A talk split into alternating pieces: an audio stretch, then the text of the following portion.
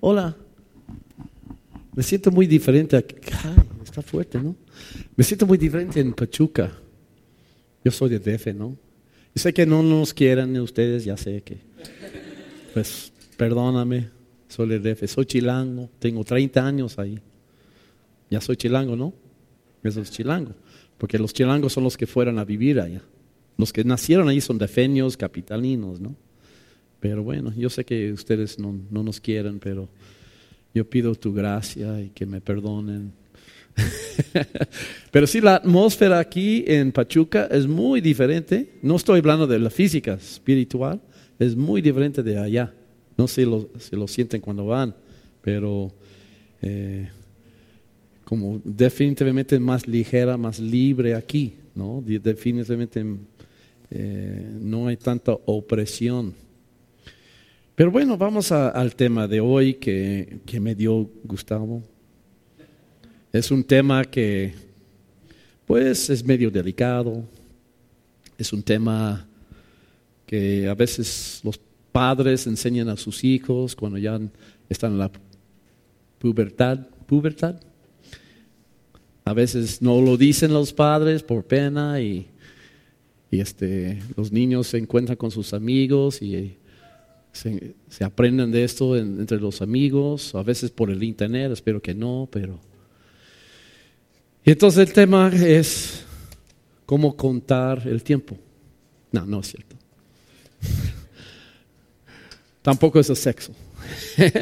Vamos a hablar de noviazgo. ¿Ok? ¿Y qué crees? Yo busqué en, en la Biblia, busqué, busqué, busqué por el tema de noviazgo. ¿Qué crees? No lo encontré. No está en la Biblia. Entonces vamos a hablar de otra cosa. Perdóname. No. no. no. ok. Sí está en la Biblia y no está en la Biblia. Ok. O sea, no hay como enseñanza sobre noviazgo en la Biblia. No los encontré. Por lo menos yo no los encontré. Tengo casi 40 años leyendo la Biblia, estudiando, enseñando. Pero por otro lado, está en toda la Biblia. Noviazgo está desde Génesis hasta Apocalipsis. ¿Saben por qué? ¿Por qué? Porque la Biblia es una sola historia, ¿no? No es una secuencia de muchos libros y muchas historias. La Biblia es una sola historia. Es como cualquier, todas las películas y todas las historias del mundo se derivan Biblia, la gran, la gran historia del mundo, de la historia, ¿no? Es una historia como cualquier película, cualquier libro. Hay un protagonista, ¿no? El héroe. Hay un villano, el malo. Hay un conflicto. Y también hay una novia, ¿no? Cualquier película que no tiene novia, como está medio, medio muerto, ¿no? no tiene el... Y normalmente el protagonista o el héroe, ¿qué hace él? Pues normalmente, ¿qué pasa con la novia? Algo mal, ¿no? ¿No? El villano la capturó, la llevó, está muy mal, está muy triste, y llega el príncipe azul y la rescata. Pero para rescatarla tiene que primero derrotar al villano, ¿no? Más o menos, ahí van todas las historias, van cambiando un poco, pero eso es. Esa es toda la historia, todas las películas. ¿Y de dónde vino eso? Vino de la Biblia. Porque es una historia desde Génesis a Apocalipsis de un protagonista, el héroe, Jesucristo. Y hay un villano desde el principio, Satanás. ¿Sí? Y hay un amor. Hay una persona a quien el protagonista ama mucho. Y eso se llama la iglesia. Es la novia, ¿no? Cuando vemos a Adán y Eva en Génesis, vemos realmente una imagen de Jesús, Adán, y la iglesia, Eva. ¿sí? Y la relación entre ellos. Y como Él da toda su vida para rescatarla del villano de Satanás, del pecado, de condenación, de la muerte, y Él la rescata. Y ahora Él la ama. Pero e- ella es su novia, dice la Biblia, ¿no? Cristo- la iglesia es la novia de Cristo. No es la esposa, hola. No es la esposa, es la novia. ¿Qué quiere decir? No, han no hemos casado. Estamos comprometidos, ¿no? Estamos en noviazgo. Entonces, desde Génesis hasta Apocalipsis, esa es toda la historia. ¿Por qué? Bueno, ah, ya expliqué a Adán y Eva. Dice en Corintios, Jesús es la segunda Adán, el segundo Adán, ¿no? Entonces somos la segunda Eva. Y tú puedes ir a toda la Biblia, Noé es una imagen de Jesús. Él nos salvó de la condenación. Noé salvó su familia. ¿sí? Abraham es como Jesús. ¿Cómo? Porque él salió de su tierra como Jesús salió del cielo. ¿sí? Dejó todo para empezar un nuevo pueblo. ¿sí? Jacob es como Jesús. ¿Cómo? Porque él luchó en la noche, ¿sí? Contra el ángel, él, fue herido.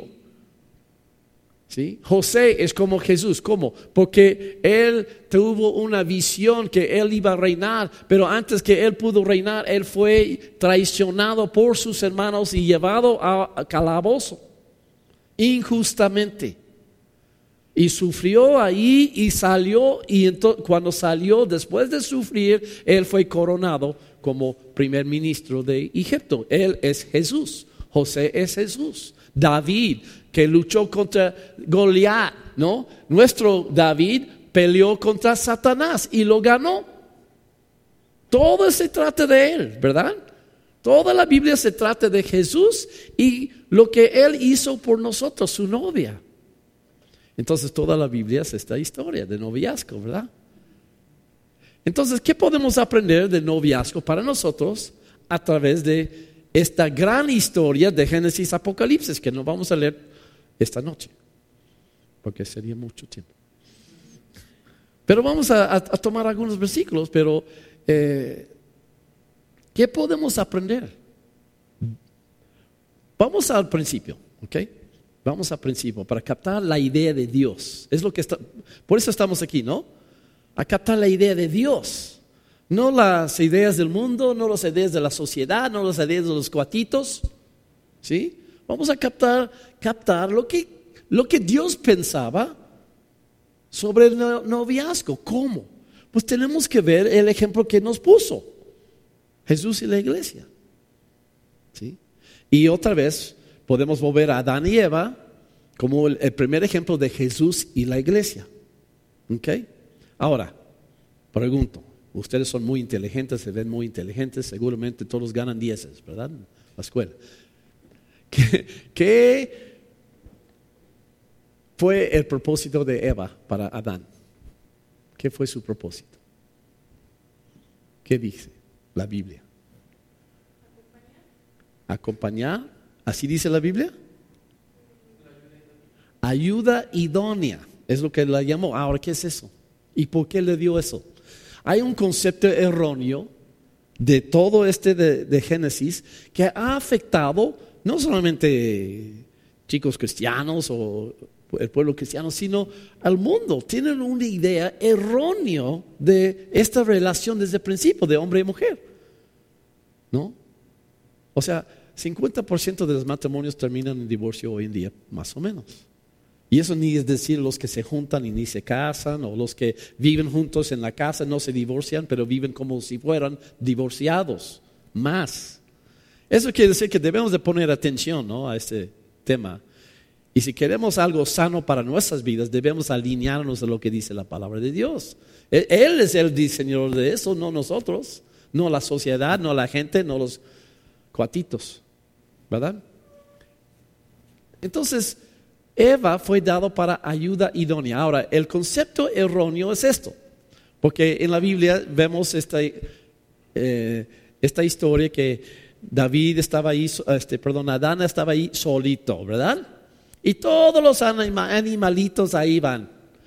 Pero ¿qué crees? Todos los animalitos tenían su pajeri- pajerita, su pareja, ¿no?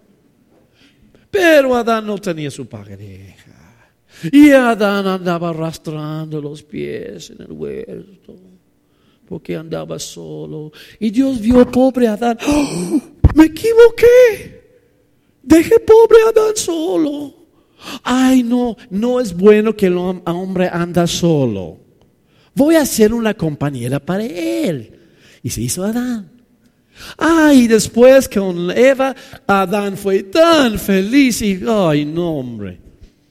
Y termina la cuenta de Hades con felicidad. Amén, aleluya, ¿verdad? ¿Así era? ¿Esa es la historia? Sí, pero todos lo creen así. Todos lo creen así. ¿No? Hasta en las películas hay una película, bueno, no sé si lo han visto, si ven películas o se ven los de Estados Unidos, pero hay uno que se llama Jerry, Jerry qué? Es de un hombre que ayuda deportistas y... Jerry qué? Jerry Maguire. Hay un lema famoso en esta película que todo el mundo se repite. ¿Alguien lo sabe? Lo digo en inglés o español, no sé cómo decir en español, pero dice en inglés, ah, you complete me. ¿No? Eso fue la lema. ¿Cómo se dice en español? You, tú me completas, tú me llenas o algo así, ¿no? Ay, todo el mundo, ay, qué hermosa historia. Pues eso es basado en todo eso de Adán y Eva, que es equivocado. Porque déjeme decir la verdad. Y bueno, se escuchan los novios decir cosas así como, ah, yo no puedo vivir sin ti. ¿No? O, tú eres mi vida. Aguas si alguien te dice eso, suena bonito, pero aguas, querido. O sea, yo me muero sin ti. ¿No? Los, los, que se dan en el día de, ¿cómo se llama? De, de, de Valentino, ¿no? Ay, me muero sin ti. Perdóname. Si alguien te dice, sí, está enfermo. Quiere decir que se van a suicidarse. Y lo hacen. Lo hacen. Está mal. Está loco. Tal vez a tu ego te infla un poco, pero créame, esta persona está enfermizo. Y todo viene de este mal concepto de la Biblia, que pobre Adán arrastrando los pies. Y, estoy solo. Y todos los el elefante tiene la elefantesa y la jirafa, el jirafe tiene la jirafa.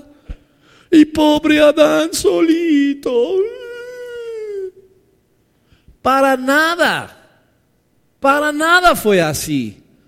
Adán no estaba pobre de mí. Adán estaba en la gloria de Dios. Adán estaba feliz. ¿Me explico? Eva no lo completó, Dios lo completó, Dios lo llenó, Dios llenó su corazón, Él estaba en el cielo. ¿Me explico? Él estaba 100% gozoso, feliz con la vida, sin Eva. ¡Qué cruel, Bruce! Esa es la verdad. Él tenía Dios. Él tenía Dios. Él vivía en su presencia. Él no necesitaba nada. Pero bueno, entonces, ¿por qué dice la Biblia que no es bueno que el hombre está solo? Ah, pues tenemos que entender esto correctamente. Porque no es porque pobre Adán estaba casi, casi, iba a tirarse al, del cerro, ¿no? Porque andaba solito y todos los viernes en la noche él andaba, pues ¿qué hago? Estoy bien aburrido, no tengo nadie. No, no.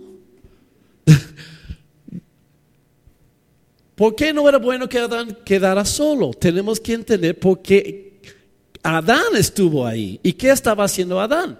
¿Qué fue la chamba que Dios dio a Adán? Ok, pero después él tenía que cuidar el huerto. ¿Sí? Pero además, eh, Dios le dijo, multiplícate, extiéndete y qué más. Una palabra que empieza con D. Dominar. Toma dominio sobre qué? La tierra. no solamente el huerto, sino él tenía que tomar dominio sobre la tierra. O sea, él tenía una gran, grande tarea. Haz de cuenta, él tenía que colonizar a toda la tierra. Y hacer todo, o sea, toda la tierra no, no, era el huerto de Edén. El huerto era un lugar limitado entre cuatro ríos, así lo dice, ¿no? Pero la chamba de Adán era extenderlo a todo, que toda la tierra sea tan bonito como el huerto de Edén, porque no era. Además, había esta criatura ahí, el serpiente. Y él tenía que dominar este serpiente, él tenía que dominar también esto, ponerlo bajo sus pies. Él tiene que poner en orden su huerto. Él fue dado como mayordomo al huerto y él tenía que dominar, extender el reino de Dios. Entonces Dios dije, bueno, él está haciendo buen chamba. Adán estaba trabajando, estaba feliz. Pero él necesitaba qué? Ayuda idónea. ¿Sí? Él necesitaba a alguien apoyarle en esta tarea, sobre todo multiplicarse tener hijos, porque los hijos también le ayudan. Y que luego los nietos le ayudan. Y los bisnietos que le ayudan y se van extendiendo. Tú vas para allá y tú vas para el norte y tú vas para el sur. Extiende el huerto. ¿Sí? Y claramente había, días muy duro, tal vez Satanás se puso a brinco y ella lo consolaba, vamos a luchar, vamos a luchar. ¿No? no lo dejes. Ese es el propósito de Eva. O sea, la única forma de entender lo que es noviazgo es entender, a Adán y Eva y entender Cristo y la iglesia. Es la única forma de entender lo que es un noviazgo. Fuera de eso, estamos con los conceptos de la gente no espiritual, la gente que no tiene Cristo. O sea, el mundo. O sea, el mundo caído, el mundo decadente, el mundo corrupto. ¿Vamos a tomar la idea de ellos o de Dios? Tenemos que decidir este punto, es muy importante. ¿A quién vamos a creer? ¿Qué vamos a creer? Y, y esto llega más allá. Porque, ¿qué vamos a creer? ¿A quién vamos a creer? ¿Qué creo yo? realmente para mi vida, cuál es el propósito de mi vida. ¿Para qué estoy aquí en la tierra? O más bien, ¿a quién voy a imitar? Voy a imitar a mis papás, voy a imitar lo que veo en la tele, voy a imitar lo que hizo, hicieron mi hermano mayor, lo que lo ven en la televisión, lo que dice la sociedad, o voy a imitar a Cristo. Tengo que decidir. Cada quien tiene que decidir a quién voy a, quién voy a ser, a quién voy a seguir. Y cuando digo quién voy a seguir, quiere decir quién voy a imitar. Entonces, ¿para qué Cristo estuvo aquí? ¿Para qué Adán estuvo ahí? ¿Para qué fue Cristo aquí? ¿Para qué? Cristo vino, Lucas 19 días, ¿qué dice? Él vino a buscar y a salvar lo perdido, a lo que se había perdido. ¿Sí? Cristo vino para redimir gente, para rescatar gente. ¿Sí? Entonces, eso es lo mismo de chamba que Adán tenía. Adán tiene que extender el reino de Dios. Jesús vino y la primera cosa que dijo era que He aquí, el reino de Dios ha llegado. Dijo a sus discípulos, y ustedes predican el reino, que el reino de Dios ha llegado. Los sanos, en, los, los enfermos se sanan, ¿no? Los ciegos ven, los, los oprimidos están liberados. Él dijo eso a los discípulos de Juan el Bautista, porque vinieron, ¿eres o no eres? ¿Sí? Y él dijo, Jesús dijo a los discípulos de Juan, lo que ustedes han visto, ¿no? los, los ciegos ven, los sordos oyen, los cojos caminan. Ve y dice eso a Juan el Bautista. ¿No? Una vez él dijo a los discípulos, no, perdón, a los fariseos, con los fariseos, ¿quién eres tú y por qué tú dices? Y Jesús dijo eso en Juan 10, dijo, mira, no me creen. Él los dijo, no me creen.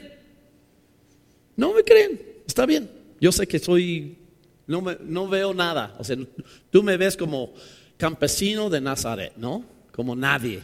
Chaparrito, flaco, nada de apariencia. ¿No? Está bien. Mi, mi nacimiento fue dudoso para ustedes.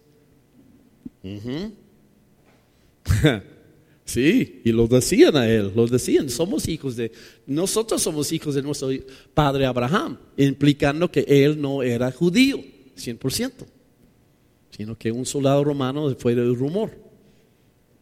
Entonces, Jesús dijo, ok, no me creen, pero cree, créame por mis obras, dice en versículo 38, créeme por mis obras, lo que he hecho. ¿Sí? ¿Qué hizo Jesús? Él extendió el reino de Dios en la tierra. ¿Para qué vino Eva a Adán? Para extender, ayudar, extender el reino de Dios, él mismo. Él necesitaba ayudar adelante, sobre todo tener hijos. ¿Sí? O sea, esto tal vez te parece un poco radical o extraño, no sé. Pero realmente la Biblia es radical. La Biblia es totalmente radical, o sea, totalmente contrario a lo que dice el mundo. Noviazgo cristiano es 100% contra lo que dice el mundo. O sea, ser cristiano en este mundo es ser un radical, es ser un revolucionario, es ser un rebelde contra el sistema. Si vas a conformar con el sistema, pues que, te vaya bien.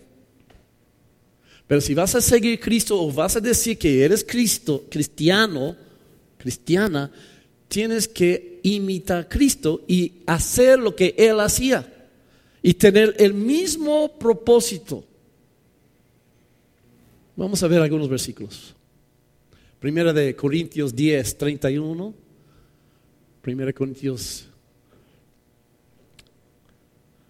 Si pues comes o beben, hacen otra cosa, hácelo todo para la gloria de Dios.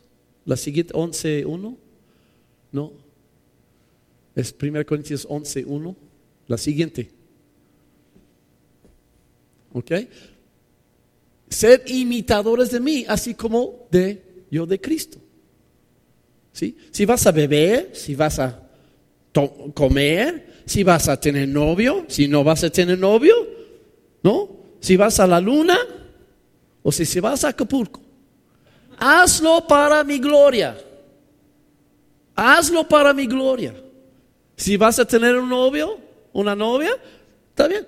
Hazlo para mi gloria. Ser imitador de Cristo. ¿Sí? La siguiente, Mateo 6:33. Ustedes todos conocen este versículo, ¿verdad? No sean como los gentiles, sino ustedes buscan que primero el reino de Dios y su justicia y todas esas cosas será añadida. Todas estas cosas, incluyendo un novio, una novia. Pero tú no buscas novio ni novia, tú buscas qué? Reino de Dios.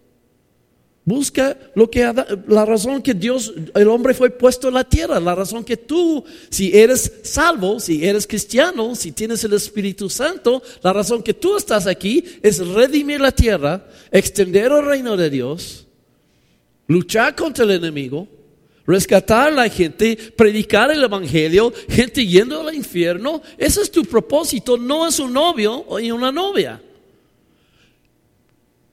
Busca primero reino y Dios sabe cuándo, quién, cómo. Tú no preocupes. Si hay, si no hay. Pablo decía, yo estoy bien así como soy.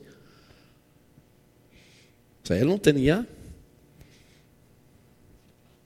Entonces, eh, Salmo 67, que es, no sé si todo lo vemos, tienen sus Biblias porque tiene bastante.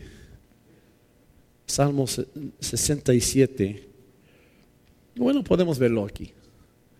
Ok, vamos a ir muy rápido porque Dios tenga misericordia de nosotros y nos bendiga, haga resplandecer su rostro sobre nosotros. Sela. No celos, cela para que sea conocido en la tierra tu camino, en todas las naciones tu salvación. ¿Entiende? ¿Te dice lo que le eh, dice? Que Dios resplande sobre ti. ¿Para qué? Que nos bendiga para que sea conocido en la tierra tu camino y en todas las naciones tu salvación, el reino de Dios. ¿Ok? Versículo 3. Y te alaban los pueblos, oh Dios. Todos los pueblos te alaban. Ese es el anhelo de Dios. ¿Sabes, ¿Sabes lo que piensa Dios? ¿Sabes lo que anhela Dios? ¿Sabes lo que duele el corazón de Dios? No es que tienes novio o que no tienes novio o novia. Lo que duele el corazón de Dios es que la gente va el infierno. Y Él quiere que los conoce, que ellos lo conocen a Él. Ese es el gran propósito de la vida. Y créeme, sin este propósito, todo es totalmente vano, vanidad, totalmente perdida. Eh, versículo 4. Alégrense, gócense las naciones, porque juzgarás los pueblos con equidad y pastorearás las naciones en la tierra. El deseo de Dios es para las naciones para los pueblos, para el mundo. Y si vamos a ser imitadores, el versículo anterior, si vamos a ser imitadores, tenemos que tener ese pensamiento como centro de mi vida, centro de mi corazón, no como eh, periférico, sino céntrico, como parte de mi identidad, de quién soy yo, mi propósito en la vida. Okay versículo 5, te alaban los pueblos, oh Dios, todos los pueblos te alaban. Y dice más, vamos a 2 Corintios 5. 2 Corintios 5. Dice en versículo, ¿qué? Te di 6. ¿Ah? 13, exactamente, 13. Porque si estamos locos, es para Dios y somos cuerdos para vosotros. O sea, otra vez, ¿por qué dice Pablo así? Porque el que imita a Jesús, el que es cristiano, es un radical y es contra mundo, es contra todos los principios, las ideas, los eh, hábitos, los de, eh, las filosofías de este mundo. Y puede ser loco. Bueno, si estamos locos, Porque él vivía como qué? Pues viajando, no tenía apoyo, ¿no? Él andaba en peligro, en peligro. ¿Para qué? Si somos cuerdos para vosotros. Si estamos locos es para Dios. Voy a ser loco para Dios. ¿Ok? Eso es vivir por Dios. Versículo 14. Porque el amor de Cristo nos constriñe, eso quiere decir, nos controla, nos motiva. Pensando esto, que si el uno murió por todos, luego todos murieron. O sea, Pablo está explicando el gran motivo de su vida, que era que la gente se salva. ¿Por qué? Porque Cristo murió por cada uno, por todos. Él dio su vida por cada persona. Entonces, esto, eh, este pensamiento fue, eh, empapaba a Pablo a su motivo, a su corazón. Diga, yo voy a vivir por lo mismo que él vivía. Voy a vivir ahora para compartirles, para decírselos. ¿Sí? El amor de Dios me controla, me, empapa, me, este, me llena mi corazón. Por todos y, y por todos murió, para que los que viven, escucha, para los que viven, ya no vivan para sí, sino para aquel que murió y resucitó por ellos. Eso es, la vida cristiana, es lo que es la vida cristiana. ¿Sí? O sea, Lo que Dios anhela es una novia para su hijo. O sea, que la gente se salvan y que lleguen a ser parte de la iglesia, la novia de Cristo. Déjame explicar, porque creo que no lo expliqué bien. la diferencia en la iglesia ahorita, somos novia, pero no somos esposa. Somos comprometidos, tenemos el anillo, ¿no? De promesa que Él va a venir por nosotros y que nos va a llevar. Y cuando nos lleva, entonces es la boda del Cordero en Apocalipsis, ¿sí? Pero no somos esposas, somos novia. ¿Sí? Entonces podemos aprender lo que es un noviazgo cristiano mucho, pero ver cómo Cristo trata con su iglesia hoy en día. ¿Sí? Y déjame decir eso para empezar. Físicamente no está con nosotros. ¿Se ha notado? Cristo no está aquí si nos habla, comunica, ¿sí? anhela, pero no está físicamente con nosotros. Pero bueno, sin más, vamos a terminar eso. 2 Corintios 5, 16, de manera que nosotros de aquí y en adelante a nadie conocemos según la carne. ¿Qué quiere decir? Ok, piensa lo que dijo anteriormente. Cristo murió por todos porque quiere que todos se sean salvos. ¿Sí? Entonces, ahora, por esa razón, no conocemos nadie según la carne. O sea, no conozco, olvide tu nombre. ¿Ah? ¿Gaba? No conozco Gaba, ah, Gaba, este es un buen cuate, pero bueno, toca, toca su, la guitarra y que esto lo, no, y, y fulano pues está bien callado, a veces tímida. O sea, no, no conocemos la gente así. Conocemos la gente como Cristo nos conoce, nos, como Él piensa. ¿Qué piensa Él de Gabo? ¿O de cómo te llamas? Nice. ¿Qué piensa Él? Él piensa con puro amor, ¿no? Que se vaya al cielo. La única cosa que quiere es que Nice Gaba, cualquiera persona en todo el mundo, que vayan al cielo para siempre y que viven con Él para siempre. Es la única cosa que Él piensa. ¿Sí? Cuando yo empiezo a eticar a la gente y juzgar, esta persona es buena, esta persona es mala, esta persona es medio, medio mal, medio bien, esta persona no me cae bien, esta persona no me cae bien, esta persona me cae. O sea, cuando yo empiezo a pensar así, estoy en mi carne, ¿sí? Estoy ajeno de Dios, alejado de Dios.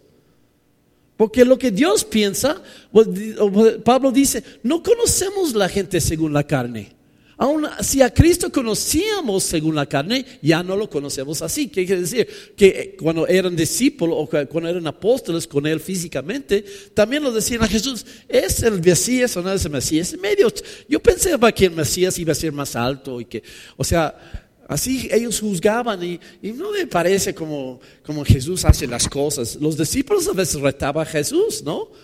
Que no le pareció las cosas, que, la forma que él hacía las cosas, ¿no? Pedro muchas, muchas veces se metió la, la pie en la, boca, ¿no? La pata en la boca. No, no te vayas a Jerusalén, Jesús. ¿Te acuerdas? Y Jesús se voltea y dice, aléjate de mí, Satanás. Ellos conocían Jesús según la carne. Ahora, 17, el, versículo famoso que todos repiten, pero a veces fuera de contexto, pero de modo que si alguno está en Cristo ahora, nueva criatura es. Las cosas viejas pasaron y aquí todas son hechas nuevas. ¿Qué está diciendo? En el contexto. No separa el versículo del contexto. ¿Qué está diciendo? Está diciendo, mira, o sea, Cristo murió por todos, su amor nos impulsa. Ya no conocemos a nadie según su, su mera personalidad o humanidad. Ya pensamos diferentes. Ahora las cosas son todos o son nuevas, o sea, nuestros, nuestros pensamientos son nuevas.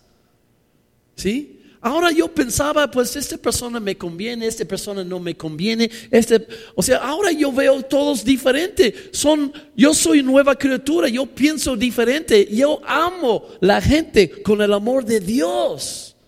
No estoy eticando y juzgando y criticando y eticando. Ya veo la gente como Dios los ve, Él los ama.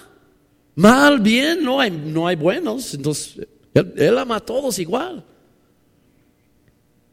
Y cuando empiezo a pensar así, todas las cosas son nuevas en mi vida. Ya todo toma otra dimensión, otro perspectivo, ¿no? O sea, pues, si tengo una carrera, si tengo un trabajo, ah, no es para ganar mi, mi sueldo, mi quincena. Es para que la gente ahí conozca a Cristo. Si tengo una casa, si Dios me dio una casa en una colonia, ay, esa es mi casa, me gusta mi casa. No, Estoy allí como misionero para la colonia. ¿Sí me explico? Y si tengo un novio, si Dios me da una novia, es la misma razón que Dios dio a Adán una novia, que Dios dio a Cristo la novia, la, la iglesia, es para esto, para que ganamos almas para que amamos la gente, para que extiende el reino de Dios.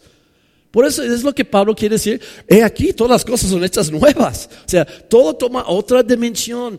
Todo es diferente que el mundo. ¿Sí? Todo radicalmente diferente. Brevemente, algunos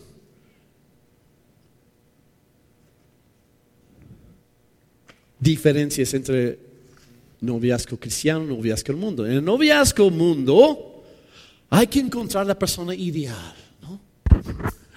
Ay, que, ¿con quién me quisiera casarme?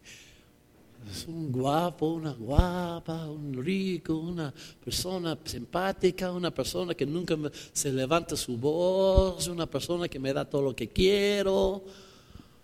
¿No? Una persona que nunca me va a lastimar, ¿no?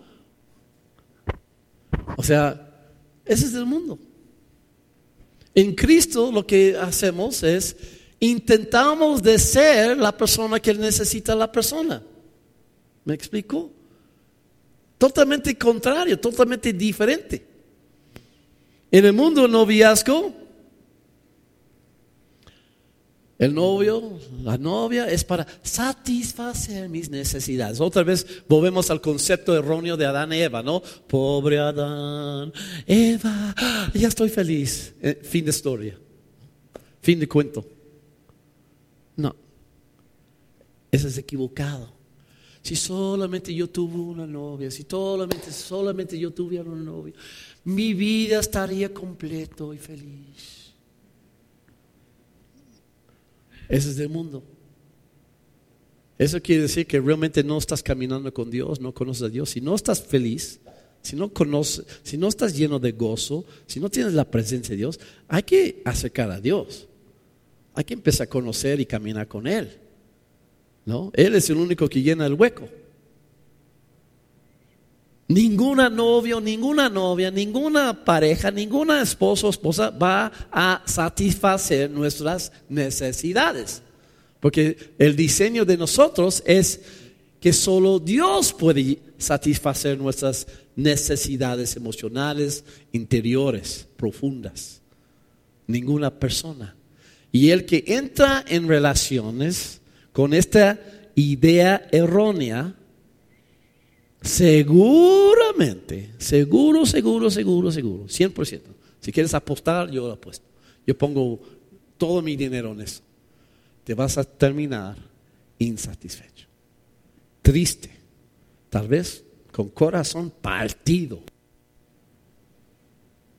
Si tú crees que una persona te va a llenar o te va a satisfacer, te va a hacerte feliz, no, sea, no, no, no ah, sucede el contraste. En noviazgo cristiano, no estamos para satisfacer los deseos de uno al otro, sino de Cristo. Estamos caminando con Cristo, satisfaciendo sus deseos, y de repente hay una pareja ahí, oh, hola, ¿Tú, ¿tú vas con mi camino, sí? Y vemos con Él, ¿no? Satisfaciendo sus deseos, cumpliendo su voluntad en la tierra, no lo mío, porque entra en eso lo mío, ¿no? Vamos a imaginar un cristiano, una cristiana, caminando, está caminando con Dios y de repente una pareja, una posible novia, ¿no? Y de repente, ah, empieza así. Y tu necesidad y mi necesidad y me llevas y me... Y se olvida de Dios. Y seguramente esto va a terminar, y tal vez lo has experimentado, en corazones dañados, lastimados, siempre, inevitablemente, porque nuestro diseño no es eso. El diseño es esto. Estar con Dios. Y si alguien se parece a mi lado que tiene el mismo, ah, pues vamos a caminar y caminamos juntos y cada vez más cerca y ¿por qué no nos casamos? ¿No? Estamos en el mismo. ¿Sí? Y qué relevo, créame, qué relevo cuando a, no te sentir la necesidad, es que yo tengo que complacer, yo tengo que llenar sus... Tiene muchas necesidades, una paquetota de necesidades. ¿No? Emocionales y física y eh, financiera. Ay, no. Pero una persona que ya está lleno, ya está completo, ya está feliz como es, ¿no? No espera que tú lo llenes y que tú lo apapaches y tú, por favor, este, pon toda tu atención a mí, porque tengo tantas necesidades. No, no, no somos para eso. Satisfacemos las necesidades de Cristo. Tres, en el noviazgo cristiano, sobre todo hoy en día, el noviazgo es muy, eh, independiente, muy personal, ¿no? Como pues entre nosotros. Se ve mucho eso en los grupos de jóvenes. O sea, cuando los, jóvenes en un grupo, en una iglesia, lo he visto muchas veces. En mi iglesia también hemos perdido dos líderes de jóvenes, por esa razón. Que, que empiecen su noviazgo con alguien en el grupo de jóvenes, ¿sí? Y luego de repente están ausentando más y más, de repente están medio raros, de repente están allí atrás y, se olvidan de sus amigos, se olvidan del cuerpo de Cristo. Están ensimismados, obsesionados y según enamorados, pero más es como obsesionados, como no sano. Y casi siempre esos terminan también dañados, dañan el grupo de jóvenes, dañan la iglesia, dañan las familias, ¿no? Luego la separación, y luego los dos padres con el hijo de la hija, de la hija se ven mal, y tu hijo, no, es que no es que tu hija, y causa división en la iglesia, causan problemas. Ahora tengo una familia que quieren venir a mi iglesia por cosas así, y dije, ay, no.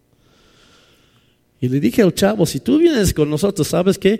No es que prohibimos noviazgos en la iglesia, de ese índole, ¿no? Que es lo que pasó, que todos en la iglesia empezaron a andar juntos, esto con otro, y, terminó todos en desastres, todos. Dije, si vienes aquí, tienes que, o sea, no, no buscas eh, noviazgo aquí, no hacemos esto, porque ya hemos aprendido. ¿No? Hemos aprendido que no es sano. Voy a, voy a dar ahorita, explicar para qué es el noviazgo, pero la cuarta diferencia, intimidad, bueno, perdón, no di la contraste. O sea, el noviazgo en el mundo es este tipo de independiente, apartado, nada más tú y yo, pero en Cristo, como somos un cuerpo de Cristo, el noviazgo se lleva en el entorno de la iglesia. O sea, con autoridad, con compañerismo múltiple, no es como los noviositos andan solitos, sino están en el cuerpo. Cuando yo cortejaba a mi esposa, nunca, nunca, nunca salimos solos. No por una ley, no porque el pastor lo mandó, no, no. Es que Dios nos dio sabiduría donde queremos estar, si nosotros salimos, era para salir a evangelizar, era para asistir a algo en la iglesia, un evento o algo así, era para estar con nuestros amigos y tomar un café, pero todos juntos y jajaja, y, así. Y luego sí, la llevé a la puerta, a su puerta y practicamos a solas a veces, ¿sí? Pero no estábamos ensimismados, ¿me explico? Porque eso es egocéntrico egocéntrico, ese es yo, mucho yo, mi, mi, mi, mi, mi, ¿no? Mi, mi, mi, mi. Entonces, en el cristianismo, el, cortejo, o sea, el noviazgo es dentro del contexto de cuerpo, autoridad y de rendir cuentas. Nada de, esa es mi vida personal. No, en Cristo no hay eso. En Cristo somos parte del cuerpo en honestidad, en amor. Hablamos, somos transparentes, somos, pues sí, este es mi novio, mi novia, y así, así estamos, así, así, así, ¿no? Con el pastor, con el amigo, con los amigos de, de los jóvenes, con quien sea, es transparente, es abierto a todos, honestos ante Dios, en la luz. Todo lo que he hecho en la oscuridad, los que hacen cosas en la oscuridad, o sea, al secreto, obviamente, es obvio porque lo hacen. ¿No? Ok, la, la cuarta diferencia. Intimidad en el mundo, la intimidad precede, es la palabra correcta, precede el compromiso. La idea es esto, ¿no? Ay, vamos a conocernos bla, bla, bla, bla, y nos acercamos y empezamos con el, salimos aquí, ya estamos apartados, ya estamos a solos, ya bla, bla, hablando horas y horas y horas en el teléfono, ya todo apartado y, y empezamos a compartir las cosas más íntimas y hasta que empezamos a, a invadir un poquito el cuerpo y tocar y, y invadir la intimidad. O sea, ah, pues ¿por qué no nos casamos? ¿No? Como ya hemos excitado, ya estamos casi, casi ahí, pues vamos a casarnos. Ese es del mundo. En, otra vez, en Cristo, en el plan de Dios, es el opuesto. El compromiso precede la intimidad. Y no estoy hablando solamente de física, sino es muy peligroso es muy arriesgoso, es eh, casi seguro, si tú abres todo tu corazón y empiezas con una intimidad emocional con alguien, ¿sí? va a terminar en naufrago, ¿no? va a terminar en lástima. Porque ya invertiste tanto en una persona que no, tal vez no va a ser tu esposo o tu esposa. Pero invertiste, invertiste, invertiste mucho, mucho costo emocional y todo se cayó al suelo. Y que la lástima es inevitable en esos casos. Mejor mantenemos una cierta distancia, ¿no? Pero que quieren entrar en compromiso, cuando ya seguro quién va a ser, ahora sí abre el corazón. Ahora sí sea vulnerable. Ahora sí cuenta las cosas muy íntimas y personales y, y ser más emocional. Pero antes no. Porque solamente termina en desastre. Bueno, son cuatro. Hay más, pero bueno.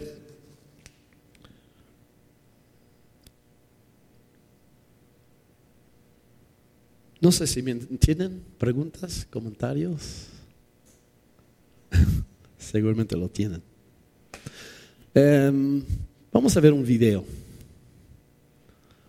Y escogí este video porque tiene una pareja ahí. Y, yo quiero que, como un ejemplo de una pareja cristiana, un ejemplo joven, una pareja joven cristiana. Eso viene de Australia, hay subtítulos, perdón, pero está en inglés.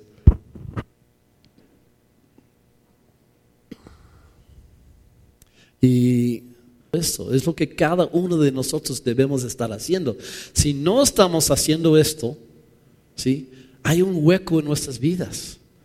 Hay como algo insatisfecho, como, y, naturalmente vamos a, a tender de llenar ese hueco, tal vez en el mundo, tal vez en una relación, ¿no? Porque no estamos viviendo completamente en Cristo. Entonces vamos a buscar a una persona llenar el hueco. ¿Sí? Pero cuando tú vives en el Espíritu Santo, haciendo las obras de Cristo en el mundo, o sea, tu corazón está lleno. Y eres como Adán en el huerto de Edén. O sea, no necesitas nada, estás feliz.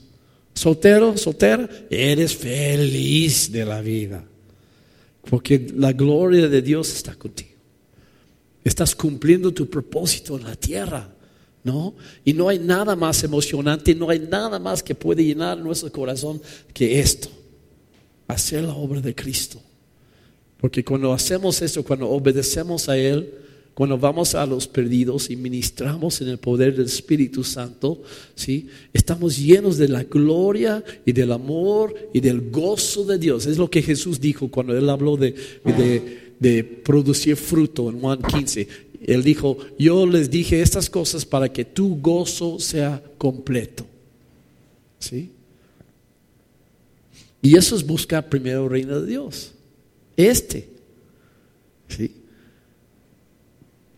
Y entonces, eh, esto es ser la novia de Cristo también. Siendo la novia de Cristo es lo que nos llena, no teniendo un novio o una novia. ¿Sí? Noviazgo en, en Cristo es el resultado de buscar primero el reino de Dios. ¿Sí? De hacer esto. Y otra vez, yo, me llamó la atención, este, bueno, no, no presentó su esposa, pero del hipioso, ¿no? Él tiene una esposita, bien jóvenes, ¿no? Pero se ve, o sea, que están llenos ellos, no porque, ay, pues ya tengo mi esposo, ya tengo mi esposa. Están llenos porque están en Cristo, están funcionando en Cristo, están llenos del, del Espíritu Santo y están rescatando a la gente. ¿Sí? Entonces, voy a terminar. Una, yo buscaba en, español, tal vez lo busca, es por el autor C.S. Lewis, pero voy a intentar de parafrasear mientras. Dice que somos demasiado, demasiado fácilmente satisfechos, ¿no? O sea, no es que nuestros deseos son demasiado grandes, muchas veces nuestros deseos son demasiado pequeños. Cuando Dios quiere ofrecernos una vacación en Cancún, por ejemplo, estamos satisfechos quedando en la casa haciendo país de lodo, ¿no? En el jardín atrás. Cuando Dios nos quiere llevar a Cancún. O sea, Nuestros deseos son bien pequeños muchas veces, bien mínimos. Cuando, por ejemplo, que busca una novia, busca una novia. Es que nuestros deseos no son demasiado grandes, son demasiado pequeños. Debemos desear ver la gloria de Dios en la tierra, el reino de Dios, ¿no? Cancún. Somos demasiado fácilmente satisfechos, es lo que dijo este es Lewis. ¿Ok? ¿Preguntas, comentarios? Ah, ¿Puedo quitar eso?